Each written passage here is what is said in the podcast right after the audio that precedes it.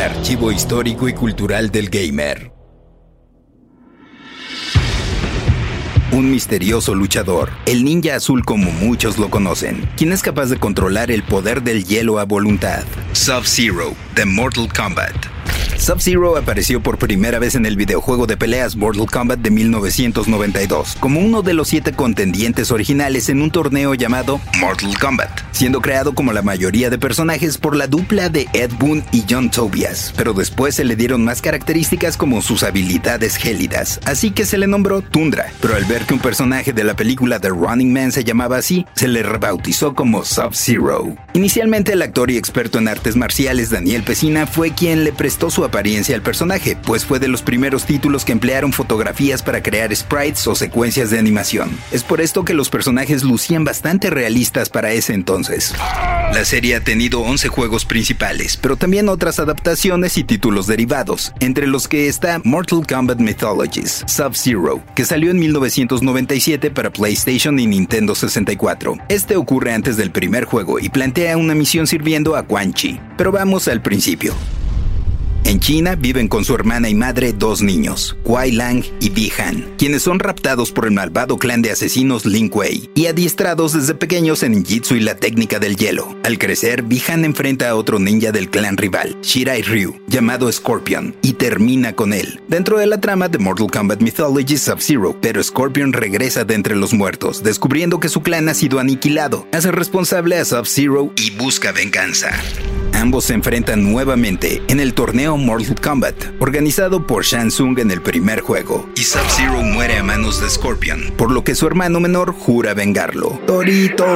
Así que empieza a entrenar arduamente y perfeccionar las técnicas de hielo, hasta que toma el mote de su hermano, Sub-Zero, y entra al torneo organizado por Shao Kahn con sed de venganza en Mortal Kombat 2. En ese juego se introdujo a Noob Saibot, quien es en realidad Bihan, el primer Sub-Zero resucitado por la Hermandad de las Sombras. Poco después de esa justa en otra dimensión llamada Outworld, Raiden invita a Sub-Zero a unirse como defensor de la Tierra contra el mundo oscuro, pero debería enfrentar a su propio clan, los Lin Kuei, cuyo líder dio la orden de convertir a los guerreros en cyborgs. Sub-Zero y su amigo Smoke intentan escapar. Sub-Zero lo logra, pero su carnal es capturado y convertido en cyborg.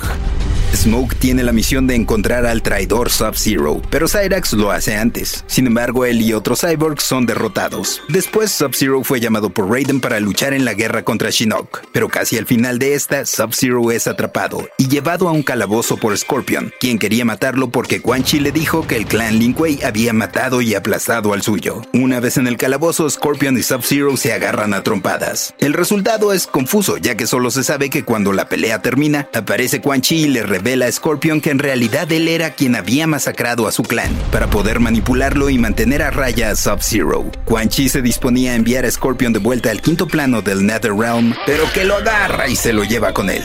Eso sí, Scorpion alcanza a decirle a Sub-Zero que su enemistad ha terminado.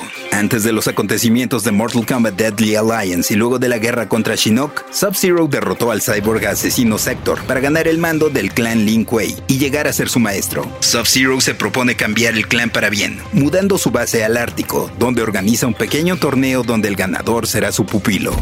Allí conocemos a Frost, quien gana, y Sub-Zero ve en ella un potencial enorme, tanto que en un nuevo llamado de Raiden para enfrentar la Alianza Mortal, Sub-Zero y Frost llegan juntos a la batalla, pero Frost lo traiciona, congelándolo y robándole el medallón del dragón. Con el poder de este, ella pierde el control, siendo encerrada y congelada en un ataúd. Luego Sub-Zero conoce a Kenshi, con quien forja una sólida amistad, al grado de que Kenshi salvaría a Sub-Zero eliminando a Hotaru.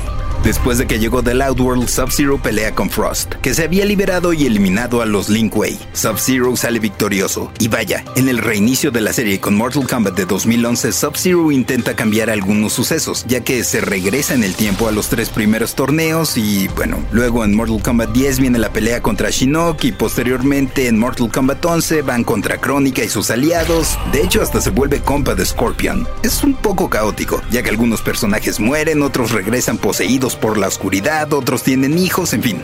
Eso es a grandes rasgos lo que sucede con Sub-Zero. Random Player es un podcast original de Sonoro, disponible en cualquier plataforma donde escuches tus podcasts. Suscríbete en Spotify y comparte este episodio con tus amigos. Yo soy el Paella y esto fue Random Player. Random Player.